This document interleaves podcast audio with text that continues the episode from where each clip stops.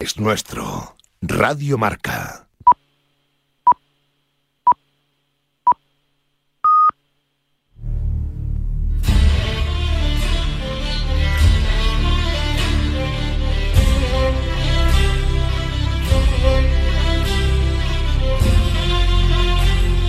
Hola amigos, muy muy buenos días. Bienvenidos al programa Atenazón de Radio Marca. Bienvenidos una semana más a esta radio del deporte, que como sabéis todos es la radio que hace afición. Bienvenidos en este segundo programa del mes de junio, en este mes que está a punto de decir adiós a la primavera y hola al verano, a este mes de recolección del cereal en buena parte de España en este mes donde las perdices pues ya están saliendo de sus cascarones y esperemos que en números elevados. En fin, que bienvenidos a todos y a toda nuestra audiencia. Dedicamos en nuestro programa 492, que ya comenzamos pues empezando como hacemos semana tras semana, saludando a quienes nos ayudan a realizarlo y empezando como siempre por la voz más dulce de Radio Marca, por Dulce María Rojo, San José. Buenos días, Dulce. Muy buenos días a todos. Oye, hoy es un día especial para ti, ¿no? Es tu aniversario de boda hoy. Hoy sí. ¿Sí? Sí. ¿Vas a tener alguna Hoy ce- hace un montón de años, sí, voy a ir a cenar. Ah, a ir eso a cenar con mi marido y mis hijos. te iba a decir que sí ibas a Y la nuerina, con, ah, con un hijo solo, el otro está de, de vacaciones. Ay, bueno, bueno, pues eh, que lo celebres como debido y que cumplas mucho más, como dice la canción. Pues muy eh, bien, y tú que lo veas. Bueno, saludamos eh, también a nuestros compañeros, a Dani López en los controles técnicos y a Chus Rodríguez y Jesús Pérez de Baraja en la producción. Sabéis que os habla Leonardo de la Fuente Prieto. Leo, como me gusta que me llamen todo el mundo, que ya se va eh, directamente al sumario para hoy. Vamos a hablar en primer lugar con el presidente de la Federación Andaluza de Caza, con José María Mancheño Luna. El próximo domingo, día 19 de junio, hay elecciones en Andalucía y la Federación Andaluza de Caza ha vuelto a sacar a la calle su campaña La Caza también vota, en la que además piden un pacto por la caza en Andalucía, del que tienen que hacer, hacerse responsables los distintos partidos políticos que concurren a las urnas. Preguntaremos a José María Mancheño en qué consiste este pacto andaluz por la caza y si tienen ya alguna respuesta por parte de los partidos políticos. En la sección Compañero de Alma, compañero, hablaremos con la diputada palentina y portavoz de Agricultura del Partido Popular, Milagros Marcos. Recientemente el Congreso de los Diputados echó para atrás la propuesta que se había presentado para sacar al lobo del listado de especies silvestres en régimen especial protección del LESPRE. Y el lobo sigue ahí, y ahí queremos eh, hablar de ello con Milagros Marcos sobre si hay alguna posibilidad de que el cánido vuelva a ser especie controlable a pesar del empecinamiento de la ministra Teresa Rivera, eso sí, en contra de la opinión de expertos de cazadores y de ganaderos, que son los que están alimentando con sus ganados al lobo. Y posteriormente en la sección de pesca charlaremos con Alfonso Mazuelas Mata, el pescador burgalés que hace dos fines de semana se proclamó campeón de España de pesca de salmón y dorlance por segunda vez en su carrera deportiva. Hablaremos con Alfonso Mazuelas de este nuevo logro que ha conseguido y que viene a ampliar el magnífico palmarés de este experto cañista. Este va a ser nuestro menú, que esperemos que sea de vuestro agrado. Tomamos aire y nos vamos con el santoral de este 11 de junio. A todos hay que decirle, hay que felicitar a Alicia, Máximo, París, Paula, Remberto, Bardón, a Bernabé y a todos ellos muchísimas felicidades. Y especialmente a todos los que se casaron un 11 de junio, como a mis padres.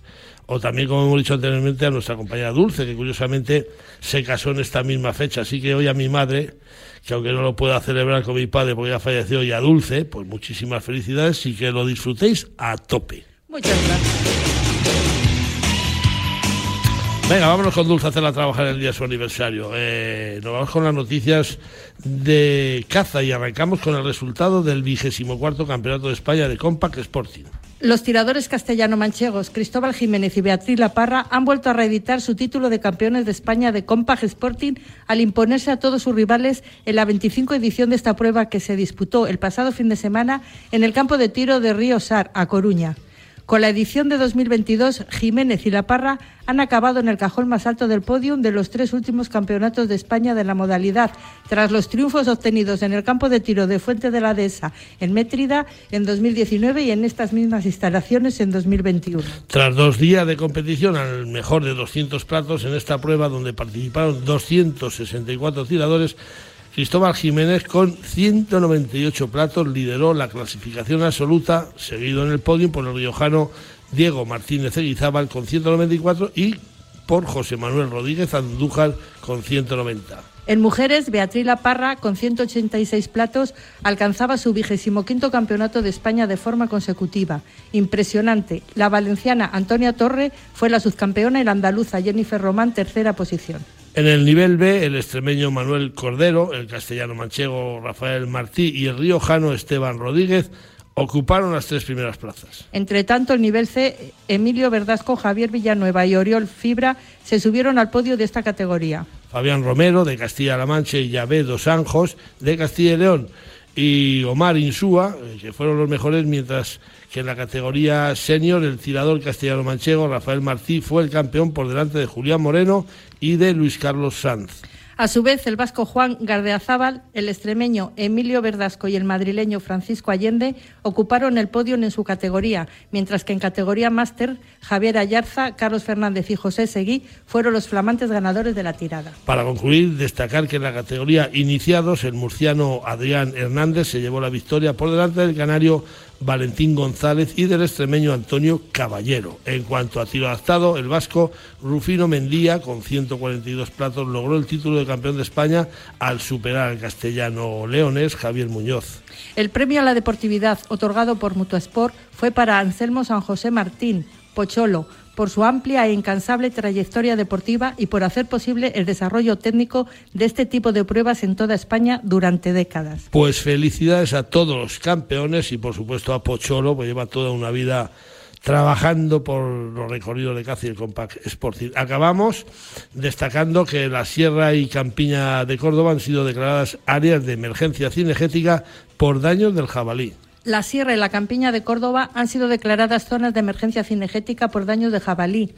En el Boja del pasado día 1 de junio se publicó la resolución de 20 de mayo de 2022, conjunta de la Dirección General de la Producción Agrícola y Ganadera y la Dirección General de Medio Natural, por la que se declara el área de emergencia cinegética temporal por daños y riesgos sanitarios de jabalí y cerdo asilvestrado en la Comunidad Autónoma de Andalucía.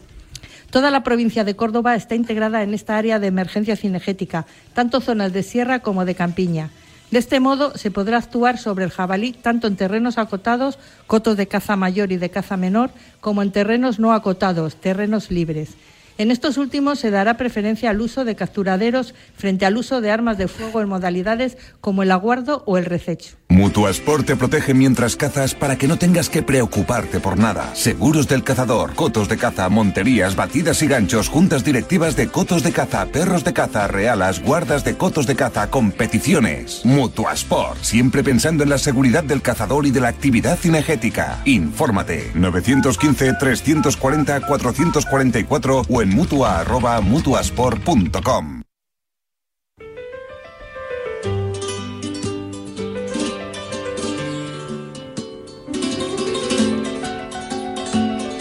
vamos hasta Andalucía con esa música de Felipe Campuzano para hablar con José María Mancheño Luna, el presidente de la Federación Andaluza de Caza, también de Mutuasport. Pero hoy vamos a hablar de la federación territorial más numerosa de España con unos 90.000 afiliados.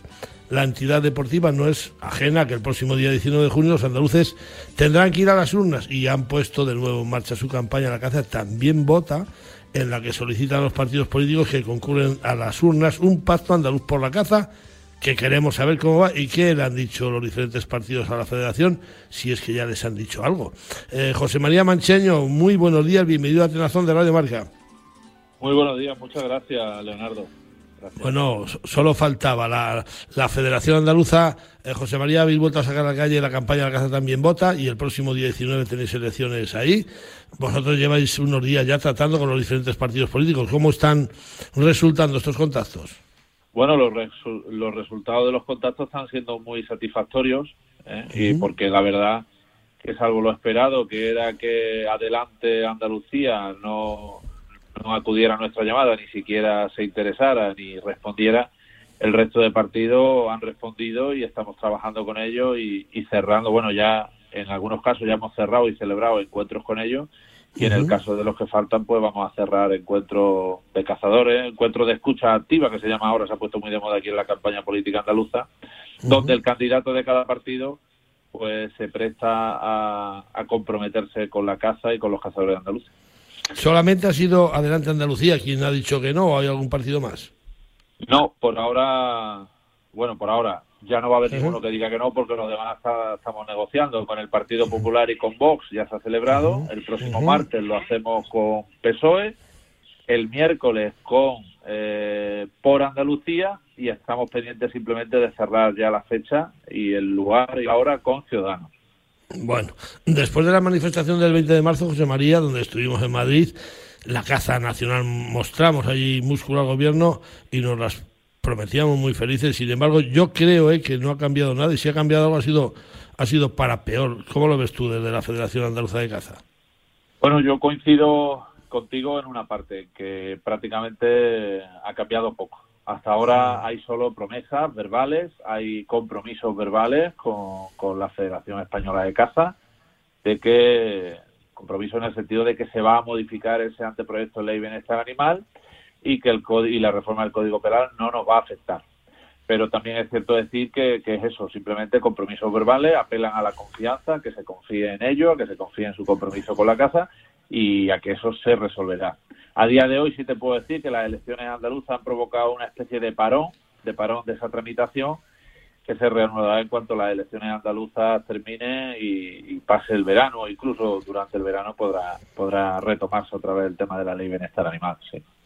Qué poquito me fío yo de eso, José María. Por eso el otro día decía mi perro, y te lo digo hoy también, hacerle firmar que se comprometen, que luego, que luego donde dijo digo, decían Diego, que firmen y, seguimos cuando quieran, pero firmado. Yo, en el caso de Andalucía, Leonardo, en el caso de Andalucía, nosotros los encuentros que estamos manteniendo con los candidatos a presidente o presidenta de la Junta de Andalucía, eh, le presentamos un documento que se llama Un Pacto por la Casa Andaluza y eh, como novedad, con respecto a, las pasadas elecciones, les pedimos que lo firmen y hasta ahora están firmando el pacto. Son, tienen, el pacto contiene siete objetivos y se están comprometiendo y haciendo suyo esos objetivos del pacto andaluz por la casa. Ahora nos hablas de ese pacto, porque lo que sí que tiene que tener claro que el día 19 nos toca ir a las urnas, que va a ser el momento que los cazadores van a demostrar que también votan y ya ha pasado en alguna comunidad. Yo creo que en Castilla y León los votos de los cazadores han podido ser determinantes para pues para cambiar el significado de los resultados electorales por no haber tenido en cuenta a los cazadores. A mí me parece que algo se ha dejado notar. Hombre, eh, date cuenta, nosotros en Andalucía somos más de 220.000 cazadores, hombres y mm. mujeres. Eh, de esos, esos 220.000, pues vivimos el, prácticamente en zonas rurales, o sea, tenemos una fuerza social y, tenemos una fuerza y la posibilidad de influir en, las elecciones importantes, pues no solo somos los cazadores, son nuestras familias, mujeres, esposos, hijos, hijas, en fin, que la fuerza social de la Casa Andaluza es indiscutible y, y por eso eh, le pedimos a los partidos que en esta campaña se comprometan con la Casa. Es el momento, vivimos momentos difíciles, y es el momento de que nuestros políticos pasen de, las palabras a los hechos. Que firmen, se comprometan y nosotros confiaremos en su palabra. Efectivamente, hablarnos de ese, de ese pacto, ¿qué, ¿qué, pedís en ese, en ese pacto para la caza andaluza? Bueno, pues ese pacto fundamentalmente, Leo, son siete grandes objetivos, donde son los problemas que tenemos y soluciones a corto y medio plazo. Bueno, pues pedimos más dinero para investigación, Pedimos que se refuerce la acción de la Junta de Andalucía en difundir, promocionar y defender los valores de la caza, que las futuras leyes de bienestar animal respeten la especial idiosincrasia, la especial manera que nosotros tenemos de relacionarnos con nuestros perros, que por favor se desataque el problema técnico científico que existe en relación al silvestrismo y se puedan recuperar las capturas, que se dote a la administración andaluza de una mayor agilización en los trámites burocráticos y muy especialmente queremos un suelo rural agrario mejor conservado, más protegido, más sano y queremos un plan de recuperación y protección de la casa menor en Andalucía. Un plan que debe de poner en marcha la Junta de Andalucía y entre que nosotros y entre otras medidas lo que nosotros entendemos fundamental es la habilitación el desarrollo reglamentario del control de predadores y el plan de gestión de la especie de meloncillo.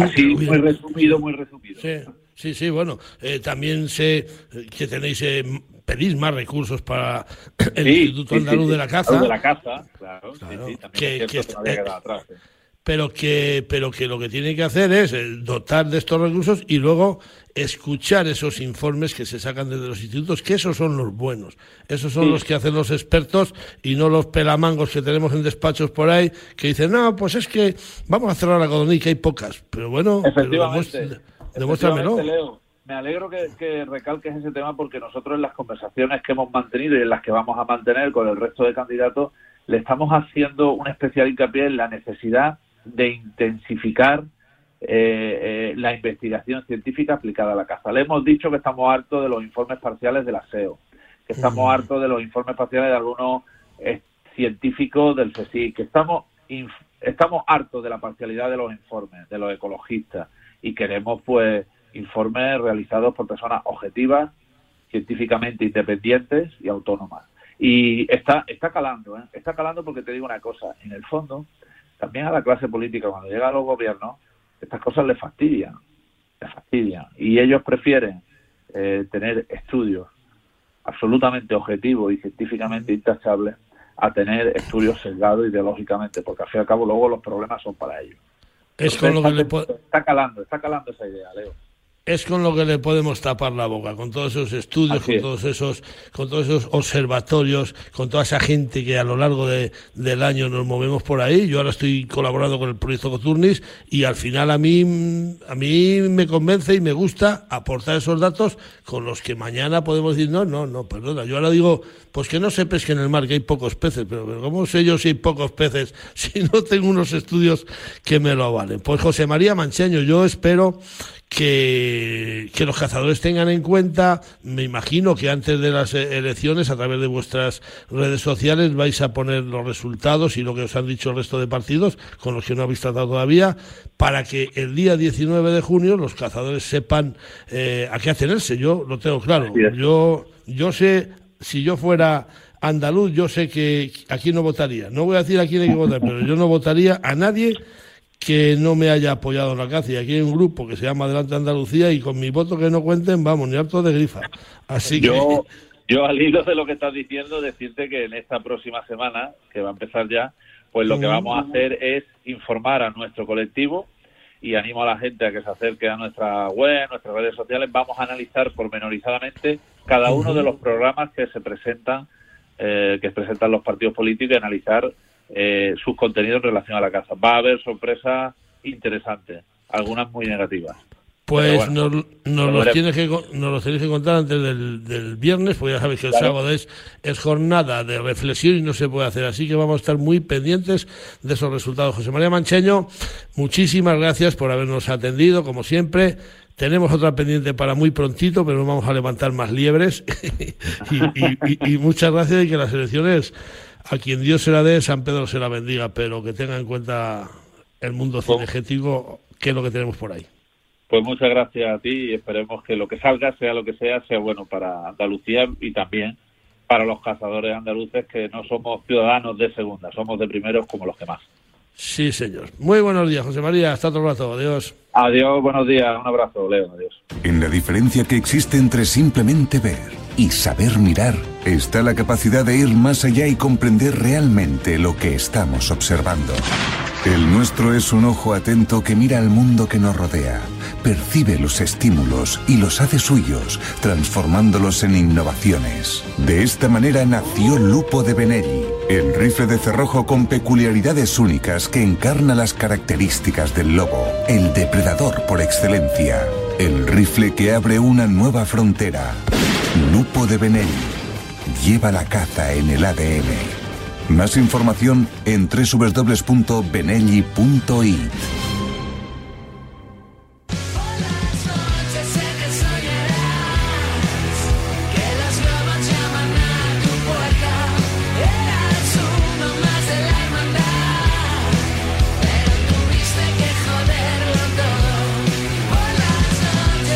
Bueno, vamos a hablar con Milagros Marcos, que es la diputada del Partido Popular por Palencia y además la portavoz de Agricultura de esta formación política. Recientemente, y a pesar de los intentos de diferentes comunidades para sacar al lobo del listado de especies silvestres en régimen de protección especial del LESPRE y permitir que pueda volver a ser cazado el gobierno de Pedro Sánchez con la ministra Teresa La Loba Rivera, como siempre la llamamos de aquí al frente, tumbaron la propuesta del PP y el lobo ahí sigue, en el Lespre y causando bajas entre la población ganadera diario, sin saber eh, nadie hasta cuándo va a seguir este empecinamiento por parte del gobierno más anticaza de la historia de España. Milagros Marcos, muy buenos días, bienvenida a Telazón de Radio Marca. Hola, muy buenos días. Bueno, Milagros, hace unas fechas en el Congreso tumbó de nuevo una propuesta de ley del PP para sacar al lobo de este Lespre del catálogo español de especies amenazadas. Te vimos ahí defenderlo, pero, pero no hay manera de que el lobo pueda volver a ser especie controlada, ¿no? Bueno, eh, sí que la hay, desde luego que hay manera y la vamos a aplicar. Eh, cuando podamos y gobernemos, el lobo volverá a ser una especie protegida porque además, bueno, esta es una decisión errónea, sin base técnica ni legal, eh, perjudica al lobo, pero perjudica la diversidad, perjudica al mundo rural y especialmente a la ganadería, ¿no? Es que no se entiende que en este momento, además, bueno, yo creo que va a volver porque está recurrida, como bien decía, ante la Audiencia Nacional, por todas las comunidades autónomas, de cualquier signo político y también por las organizaciones agrarias. hay que tener en cuenta cómo ha llegado el lobo al ESPRE, ¿no? Y es la primera vez que se rompe el consenso nacional en esta materia y que se toman decisiones al margen del órgano de, decisión, ¿no? que es el, comité en el que están eh, todas las comunidades autónomas.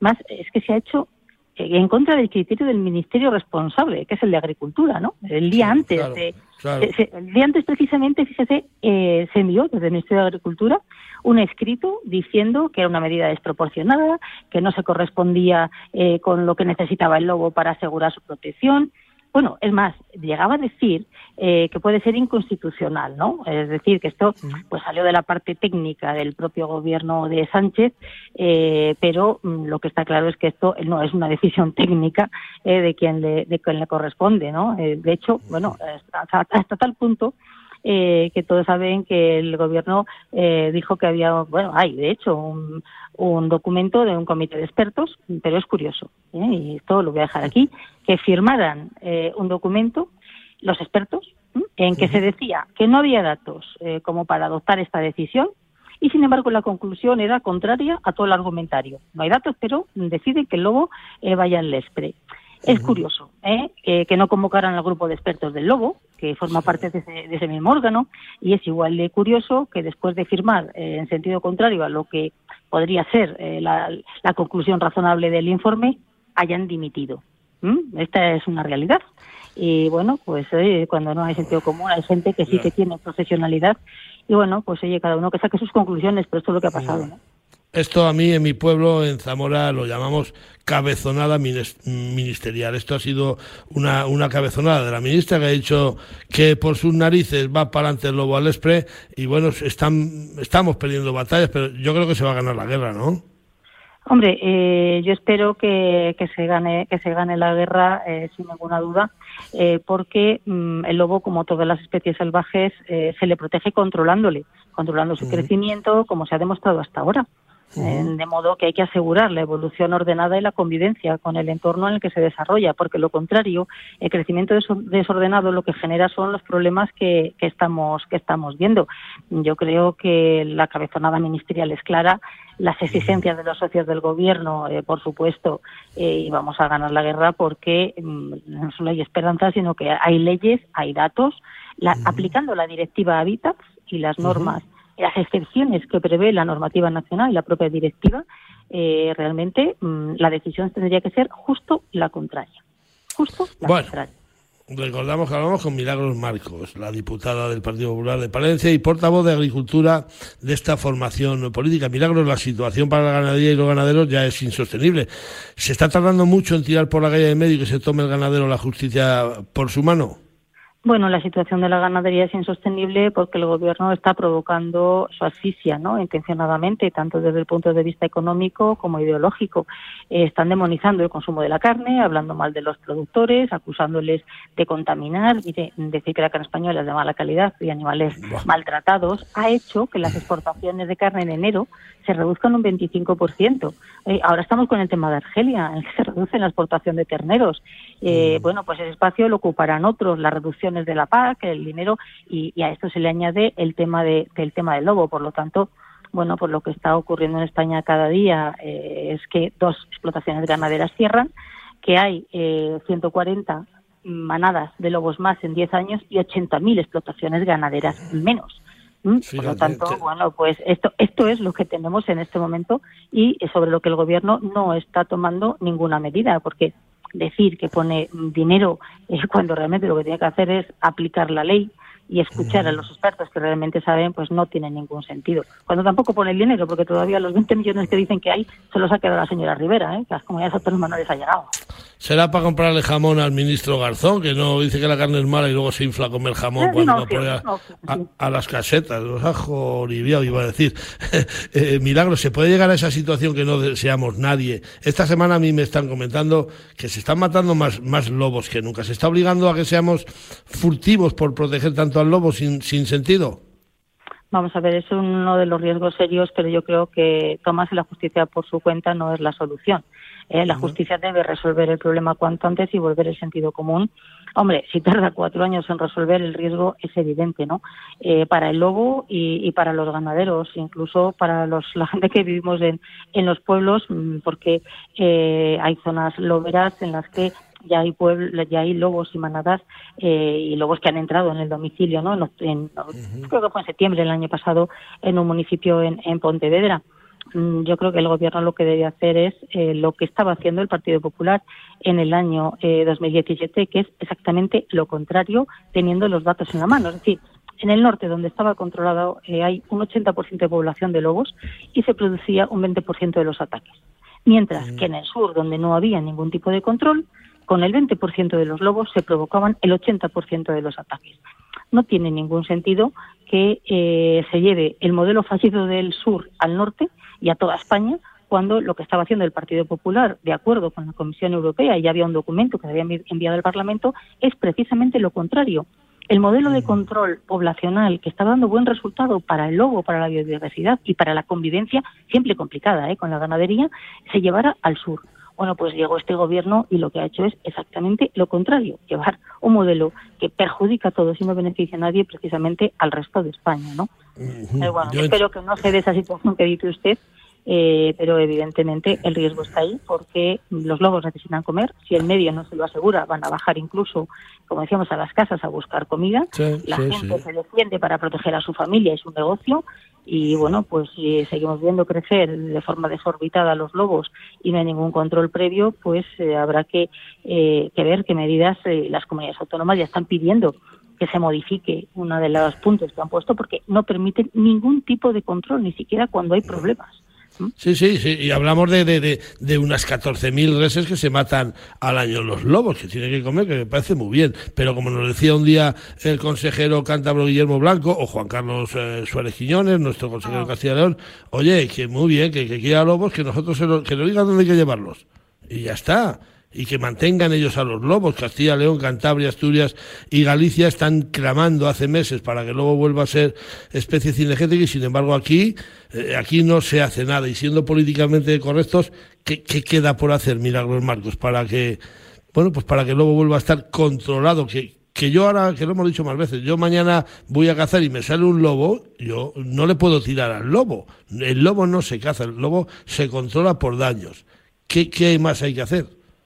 Bueno, pues lo que tiene que hacer el Gobierno es eh, aplicar la ley y aplicar las excepciones eh, que prevé precisamente la, normativa.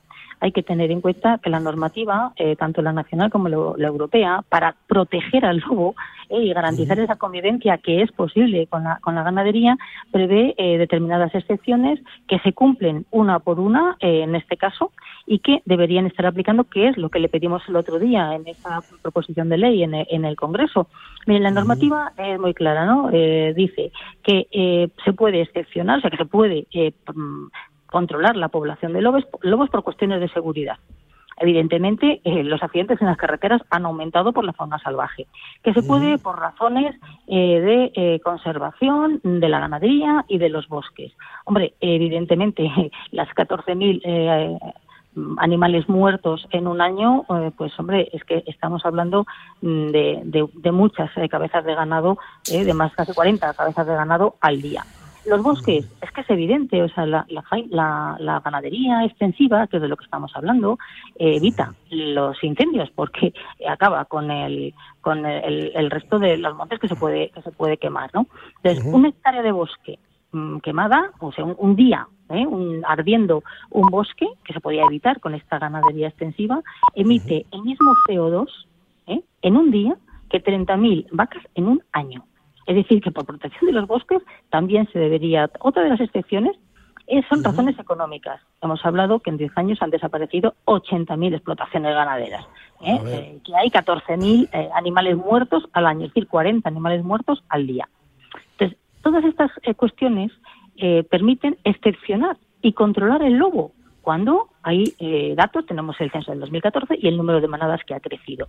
Se deberían actualizar los datos, una vez que se conozcan los datos, con los expertos de verdad, es decir, reuniendo a los expertos de luego las comunidades autónomas, como se ha hecho siempre por consenso, decidir qué hay que hacer para garantizar la convivencia, protegiendo el medio ambiente, protegiendo el lobo, protegiendo la ganadería y protegiendo la, la vida en los pueblos. Por lo tanto, eso es, es el sentido común, es que eso es lo que dice la norma. Lo que han hecho es tomar decisiones mm, sin criterio, por ideología, por una demagogia, absurda, si nadie quiere acabar con los lobos, todos queremos garantizar esa, esa, protección. Pero bueno, que no nos hagan comulgar como pedazos de molino, porque, hombre, eh, tontos no somos, ¿no?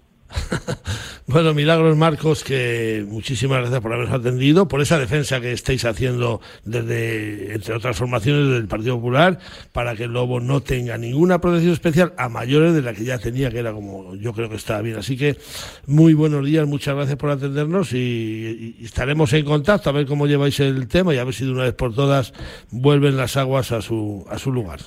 Bueno, muchísimas gracias. Yo creo que lo importante es que la gente del medio rural y sobre todo los ganaderos sepan que el Partido Popular no va a dejar de insistir, no vamos a dejar de trabajar, vamos a mover todo lo que esté en nuestra mano para ayudarles, eh, tanto a nivel nacional como a nivel europeo, para que al final eh, realmente se pueda asegurar la vida en los pueblos y garantizar esa convivencia eh, razonable que, existía hasta ahora, ¿no? Y que se puede proteger al lobo y proteger la ganadería sin entrar en conflictos ideológicos, simplemente con la razón, con los datos y con las normas en la mano.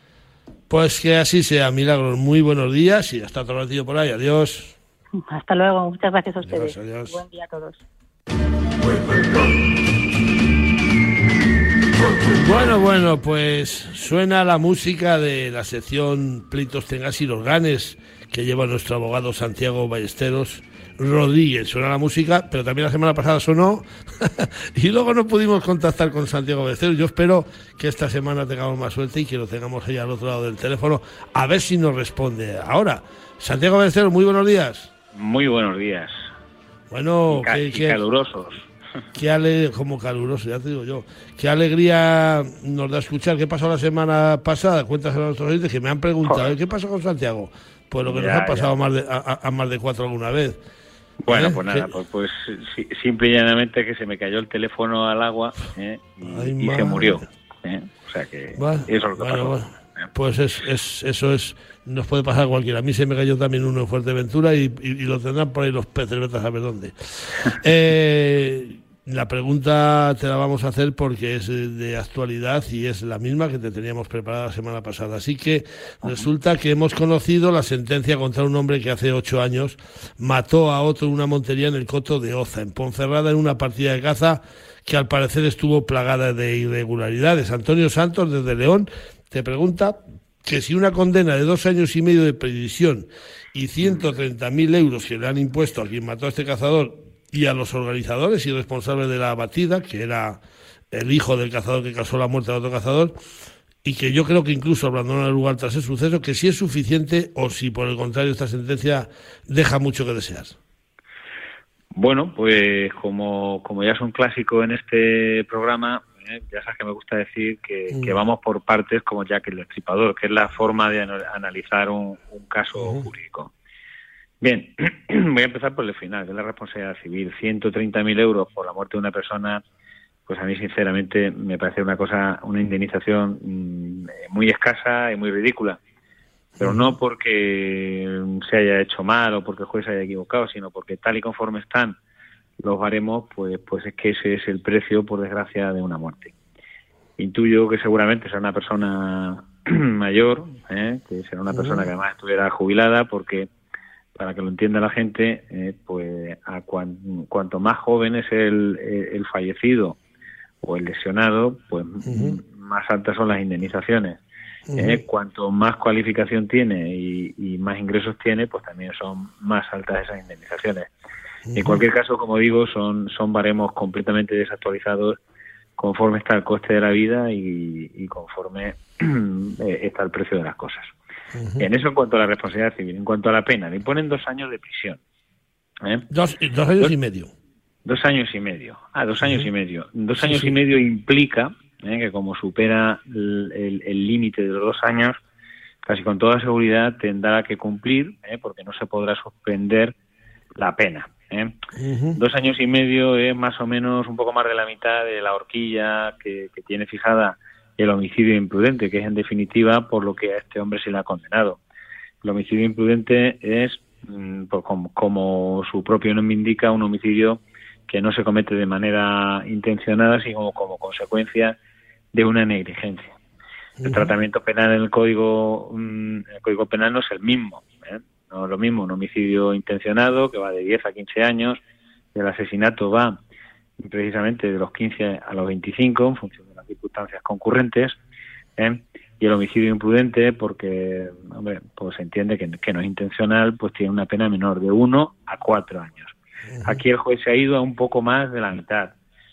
Eh, no suele ser habitual entrar en prisión por un homicidio imprudente, aunque esto está cambiando y cada vez más los jueces, tanto en accidentes de tráfico eh, como en, este tipo de cuestiones, sí que vienen elevando las penas por encima de los dos años. ¿eh? Luego hay otra cuestión importante en esta sentencia que yo he tenido el, interés de conocer y es que se condena solidariamente también a la organización de la, de la, de la cacería. Esto no es nada habitual, es una cosa que ya hemos mm, dicho en alguna ocasión, Leonardo, no sé si lo recordarás hace años, que, mm, que, que, iba a ser el derrotero que iba a llevar eh, eh, la jurisprudencia, de ir ampliando la responsabilidad civil para que, bueno, pues cuando hay una organización negligente que tiene que ser, que decir, que, que favorece la causación del accidente, pues se puede extender la responsabilidad al organizador o al titular del coto como en este caso ha sucedido. ¿eh? Entonces, bueno, pues desde ese punto de vista, pues la sentencia es interesante. Yo creo que, que bueno, pues eh, responde a, lo que es el principio de la realidad, es decir, los, los tramos que establece la ley y, bueno, quizá lo más interesante es la extensión al, al organizador de la responsabilidad. Bueno, Santiago, pues sí, sí, sí. Es que se nos ha, se nos ha acoplado aquí un, un audio que no tenía que salir. Eh, Santiago, que yo creo que está que está respondido nuestro oyente eh, y que la semana que viene más, ¿no? Pues sí, señor. Hablaremos de otros casos de actualidad y también muy interesantes. Bueno, pues muchísimas gracias. Hasta la semana que viene y espero que este móvil nuevo te salga y te dure mucho más que el otro. Un abrazo, amigo. Hasta la semana. Un abrazo fuerte. Adiós. Pesca Federada, pesca responsable. La Federación Española de Pesca y Casting te anima a que formes parte de esta gran familia. Pescador, fedérate en tu federación territorial, donde serás informado, defendido y, por supuesto, valorado. Engánchate a la pesca deportiva federada y recuerda, pesca deportiva federada, pesca responsable, tan claro como el agua. Nos vamos con Dulce con sus noticias de pesca, arrancando con el resultado del campeonato de Asturias de pesca de salmón y lance.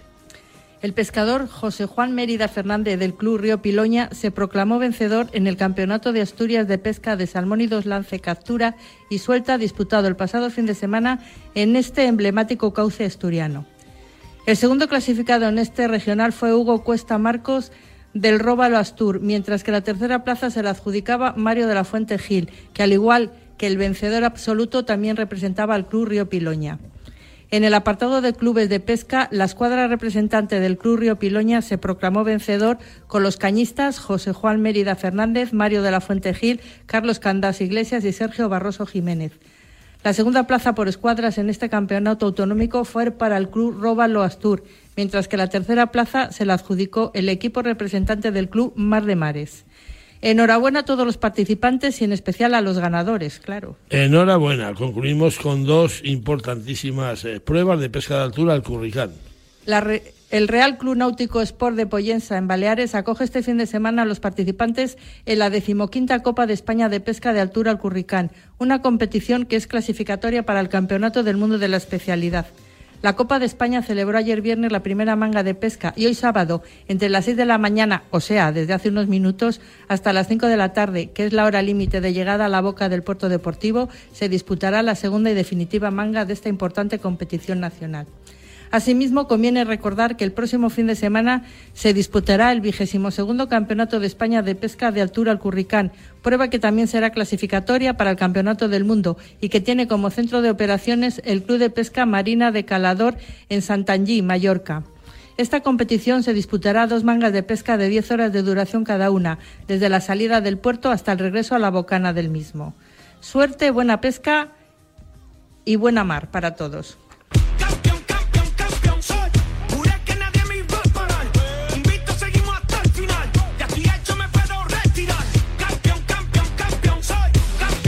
Bueno, bueno, que vamos a hablar con un campeón como es Alfonso Mazuelas Mata, que desde hace dos fines de semana el bicampeón de España de pesca de salmón y lances. Este burgalés guarda en su vitrina ya dos títulos de campeón absoluto, el conseguido hace 15 días en el río Órbigo Leonés y el logrado hace tres años en las aguas del río Piloña, en Asturias, del que acabamos de hablar. Nos vamos hasta Burgos para charlar con este virtuoso de la calle que también tiene importantes logros en pesca en lago y en salmón y mosca. Alfonso Mazuelas, muy buenos días, bienvenido a Telazón de Radio Marca. Hola, muy buenos días, Leonardo, ¿qué tal? Bien, y tú, hombre, enhorabuena otra vez por tu segundo campeonato de España de Salmónidos Lance. Enhorabuena. Muchísimas gracias. Se agradecen estos, estos detalles, la verdad. Oye, que hace tres años campeón de España en el Piloña y hace 15 días en tu comunidad ahí en el Órbigo, en Castilla y León. Me imagino que estás más feliz que una perdiz, claro. sí, no lo vamos a ocultar que sí. La verdad es que al final el trabajo da sus frutos y, bueno, no se puede decir que eres una persona que solo pescas en un escenario, ya que bueno, pues como tú has dicho, la primera vez lo tuvimos en el río Piloña y, bueno, pues, pues ya lo tenemos en el Órbigo también. Yo no sé lo que cogiste el Piloña la primera vez, sé que te entrevistamos, pero el otro día has trincado 25 truchas en, cuatro mangas, además de cuatro mangas bien distintas, ¿no? Sí, sí, sí, la verdad es que yo tuve, pues, pues bueno, comencé en Santa Marina, que a priori era el mejor escenario que me podía tocar. Me tocaba primera hora, que no era una hora muy buena, y hice tres peces. Salí de allí un poco cabizbajo, porque yo pensaba que, que bueno, se iban las esperanzas, pero al final, pues, pues mira, en, los, en los escenarios más duros pude, pude dar el do de pecho y hacer unos grandes puestos. ¿Dónde fue donde cogiste ese 11, creo que fue en la tercera manga? ¿En, qué escenario? fue en la segunda manga, en, el escenario de Villarroquel, que es un coto con muerte. Ah, sí, sí. Y allí logré hacer 11 capturas de, medida. Fíjate, allí que tenía que estar más resabiadas, pues es efectivamente un escenario con muerte, allí 11. Uh, qué bueno. Sí, allí, allí logramos las 11 y la gente, por lo general, pues allí era la opción de ir a salvar, a coger una o dos como mucho, hacer una muy buena manga con dos el río fue generoso conmigo y, mira, pues hicimos un primero de manga en, en el tramo más complicado de, todo el campeonato. Y ahí te pega un subidón y dices, ojito con el mazu, que viene con el mazo, el mazu, ¿eh? sí, cuando después de esta manga, cuando vi la clasificación, estaba segundo a dos puestos de, de mi compañero Francisco Javier. Eh, yo marchaba para Carrizo, él subía a Villarroquel. A priori eh, llegados a ese momento yo me veía beneficiado y tenía que apretar a tope. Sabía que por detrás mío Miguel Codeseira eh, le sacaba yo solo dos puestos también y había sacado seis en su tercera manga, yo pescaba cuarta, tenía que apretar y hacer seis como fuese y sucedió. Ya. ¿Cómo, ¿Cómo has logrado más capturas en este campeonato de España? ¿Cucharilla, mosca ahogada, ninfa? ¿Cómo, ¿Cómo has pescado este campeonato? Pues la mayoría de mis capturas personalmente han sido a ninfa. Sí que he visto que ha habido gente que ha pescado muy bien a cucharilla porque les he controlado, pero bueno, yo soy una persona que vengo de, de la pesca mosca y pues tengo más debilidad por estas otras modalidades más que por la cucharilla. Sí, porque tú también has sido campeón de Castilla y León de Salmónidos Mosca y de Salmónidos Lance y también has llegado a varias finales de Salmónidos Mosca. ¿E-, ¿Es, tu asignatura pendiente?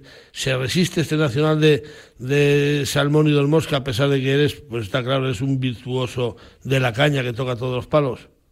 Sí, como dices, pues mira, soy campeón eh, de Castilla y León en Salmónidos Mosca y Salmónidos Lance en las dos modalidades que hay, que son tanto en río como en lago y la asignatura pendiente efectivamente sería un campeonato de España un poco más digno en la modalidad de mosca y poder optar a esos puestos para entrar en alta competición.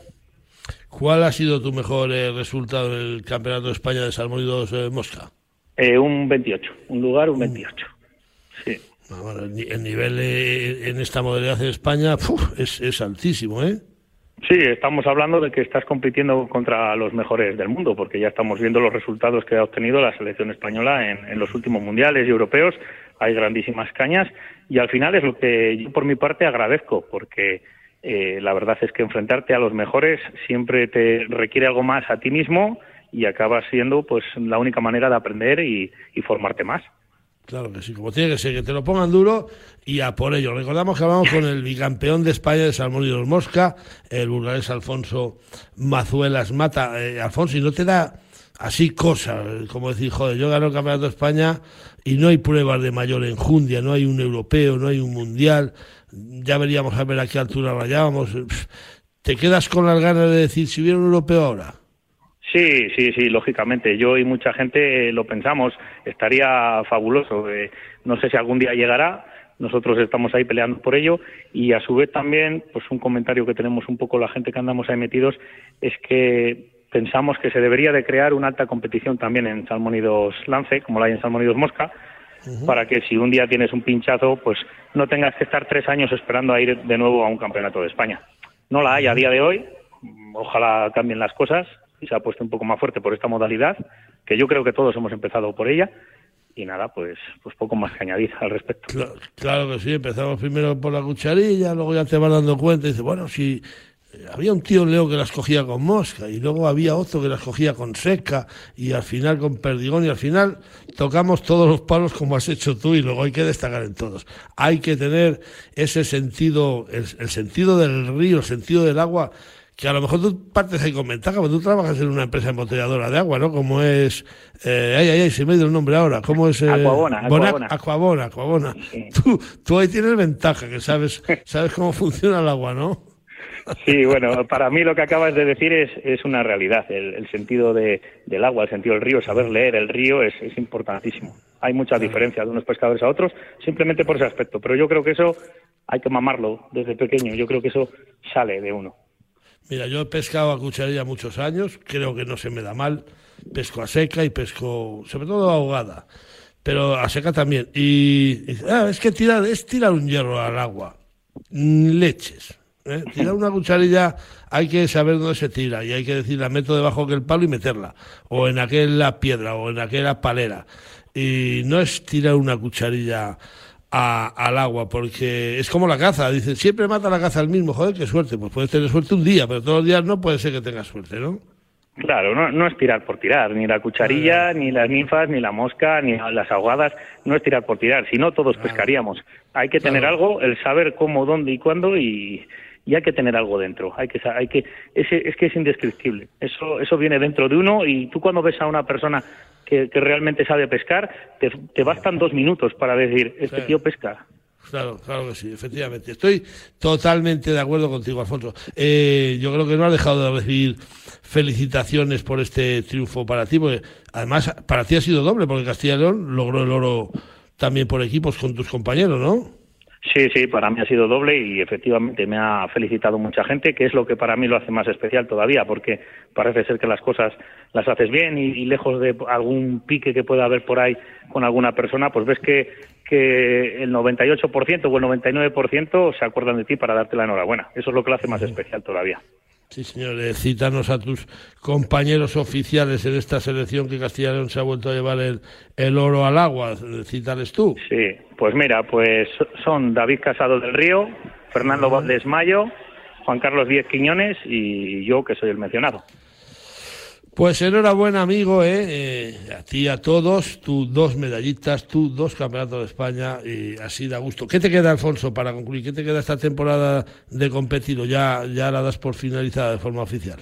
No, no, de forma oficial no la damos ni mucho menos por finalizada. Tenemos ahora en agosto el selectivo de Castilla y León en aguas del río Carrión, en modalidad de salmónidos mosca.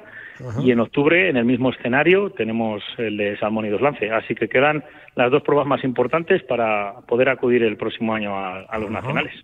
¿Cuándo hacen una prueba en, Burgos? Que, que, tenéis truchas para dar con un palo ahí en el, en el casco urbano de Burgos, aunque la gente no se lo crea. Eso es mejor no comentarlo. Pues se hizo el año pasado. El año pasado la hicimos aquí, se hizo el selectivo de Castilla y León de Salmónidos Mosca y bueno, pues fue el selectivo que pude ganar. Tuviste la suerte de poderlo ganar, claro. Sí, Fui profeta en mi tierra, que pocas veces suele pasar. un poco de suerte, un poco de saber hacer y conocer el río, pues se junta todo.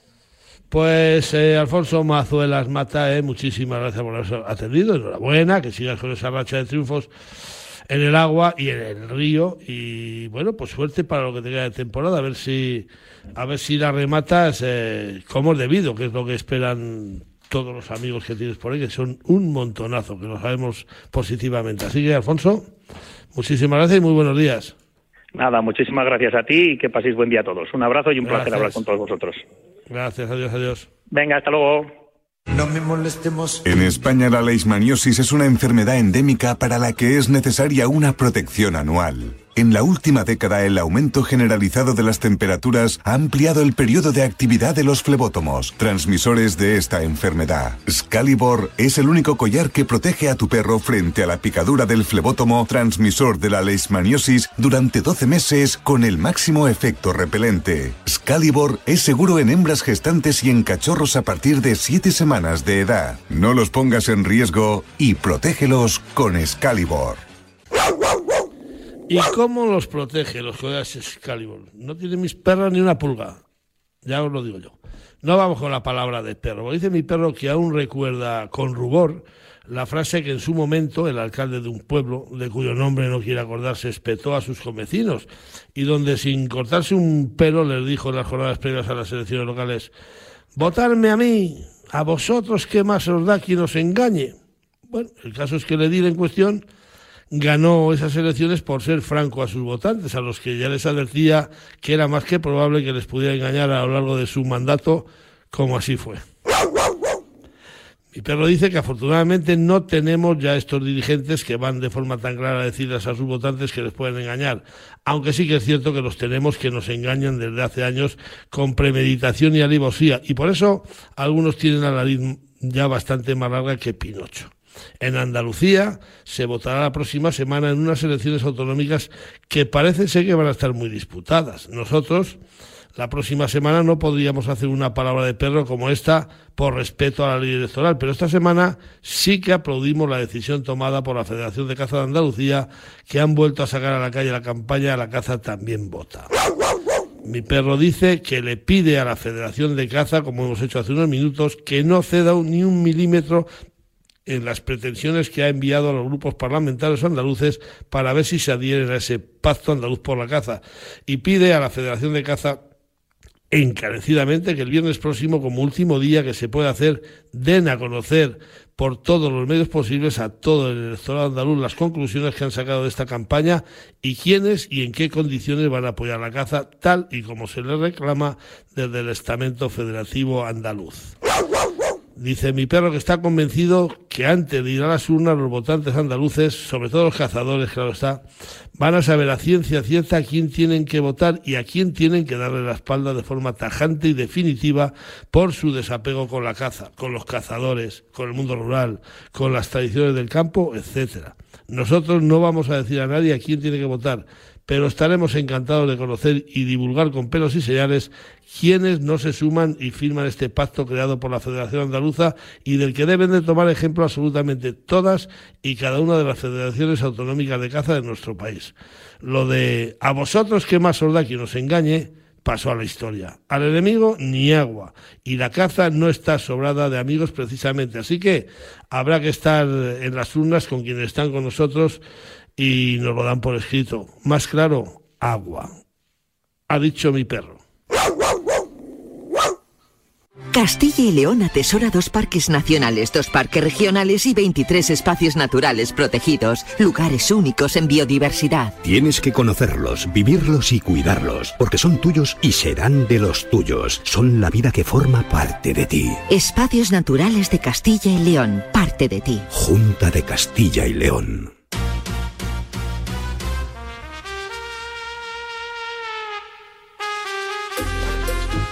Vámonos con esa especie semanal que, como suena la música, no puede ser otra que la cereza y la guinda.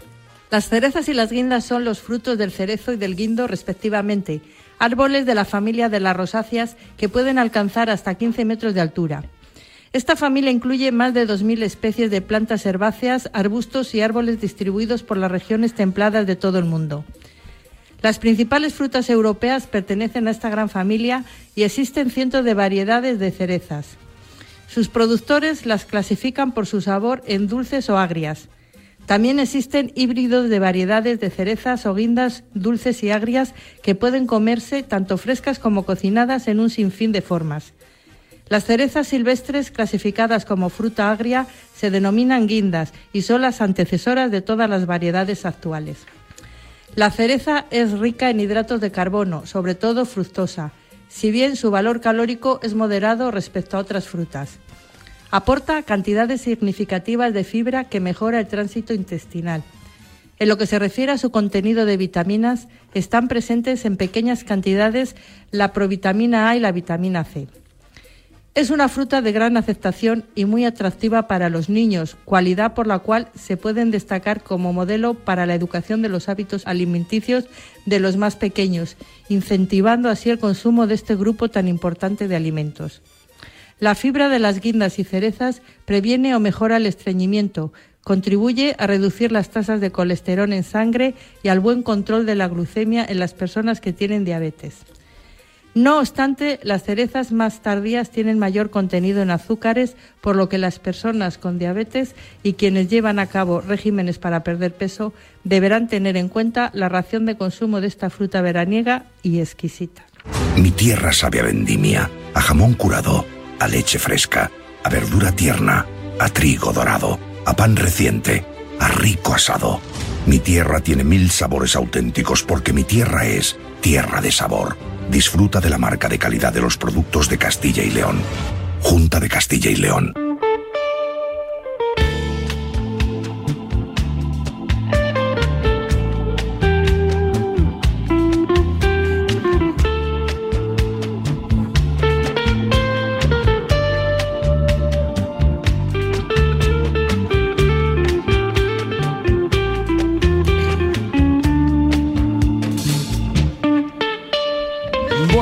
Vamos con la sección que patrocina Tierra de Sabor, esos dichos o productos semanales. Mira, me estaba acordando ahora que habla Dulce de las cerezas, que si hay 1200 variedades.